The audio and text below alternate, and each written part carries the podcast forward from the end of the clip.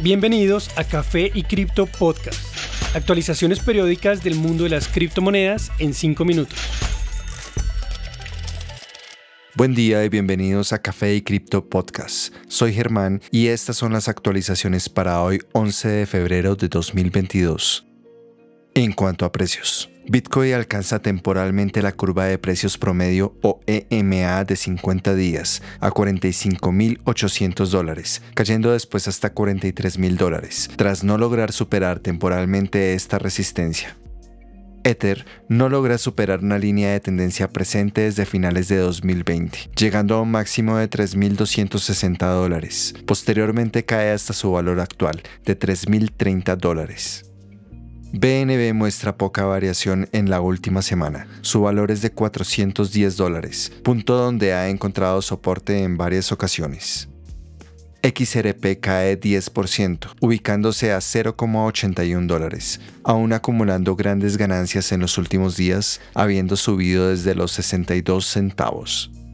Cardano no logra alcanzar los 1.3 dólares, cae nuevamente hasta 1.14, donde continúa encontrando su soporte.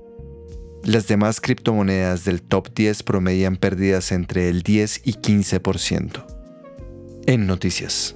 El representante del Partido Demócrata estadounidense Jason Powell presentó el borrador de una ley que le permitirá al estado de Tennessee y otras municipalidades invertir en Bitcoin, criptomonedas y NTFs. La ley fue presentada el 12 de febrero y fue asignada a un subcomité el pasado martes, donde será revisada para consideración adicional por parte de representantes. Powell también presentó la ley 2643 el mismo día, el cual busca establecer un comité para estudio de cadena de bloques y criptomonedas, para ayudar a determinar cómo hacer de Tennessee el estado más progresivo y pro negocios para la industria blockchain, y para crear un ambiente económico positivo. El comité propuesto se reunirá al menos una vez por mes y estaría compuesto por el comisionado de comercio, comisionado de instituciones financieras, un representante con experiencia o conocimiento en criptomonedas de una institución reconocida, además de representantes de instituciones financieras o con conocimiento de leyes federales.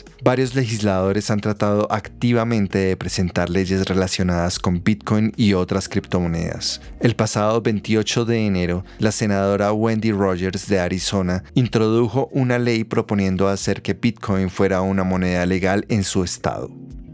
Apple anunció planes para lanzar Tap to Pay, una nueva característica que convertiría el teléfono inteligente en un aparato capaz de procesar pagos para negocios y comercios. El anuncio explica que con esta nueva funcionalidad, los comercios que posean iPhones recibirán pagos sin necesidad de contacto. Los servicios incluirían apoyo a billeteras digitales. Básicamente, significa que los usuarios de tarjetas emitidas por compañías cripto, como Coinbase Card, Crypto.com Visa Card o métodos de pago similar podrían usar sus ahorros en criptomonedas para hacer pagos a través del app.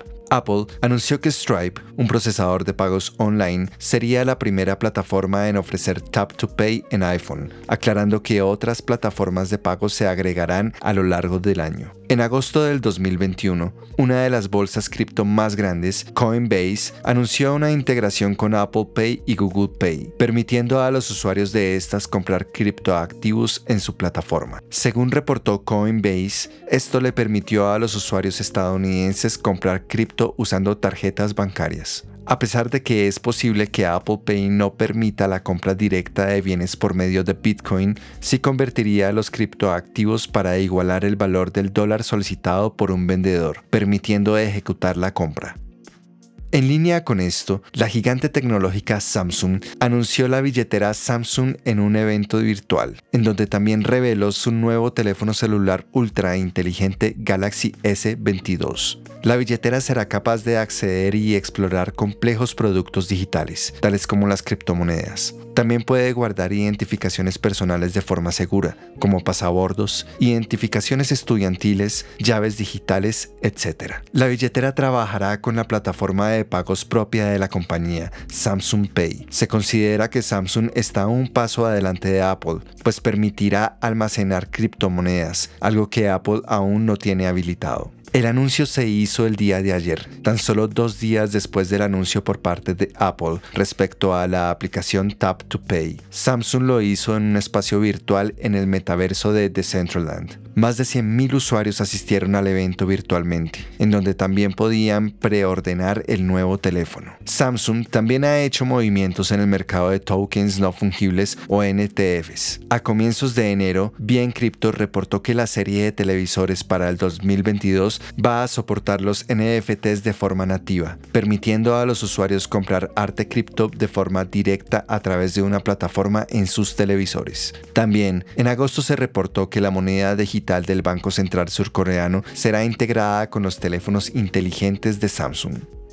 Gracias por acompañarnos en este nuevo episodio de Café y Cripto Podcast. Recuerden que pueden continuar la discusión siguiéndonos en nuestras redes sociales, Instagram, TikTok y Twitter, donde nos podrán encontrar como Café y Cripto Podcast. Y recuerden, la cadena de bloques vino para quedarse. Los artículos y análisis mencionados en este podcast no constituyen una recomendación u oferta de inversión ni una promesa de resultados futuros. Haremos todo lo posible para garantizar la precisión de la información incluida en este podcast sin asumir ninguna responsabilidad por información faltante o incorrecta. Las operaciones con criptomonedas implican un elevado riesgo, incluyendo pérdida parcial o total del capital invertido y pueden no ser adecuadas para todos los inversores.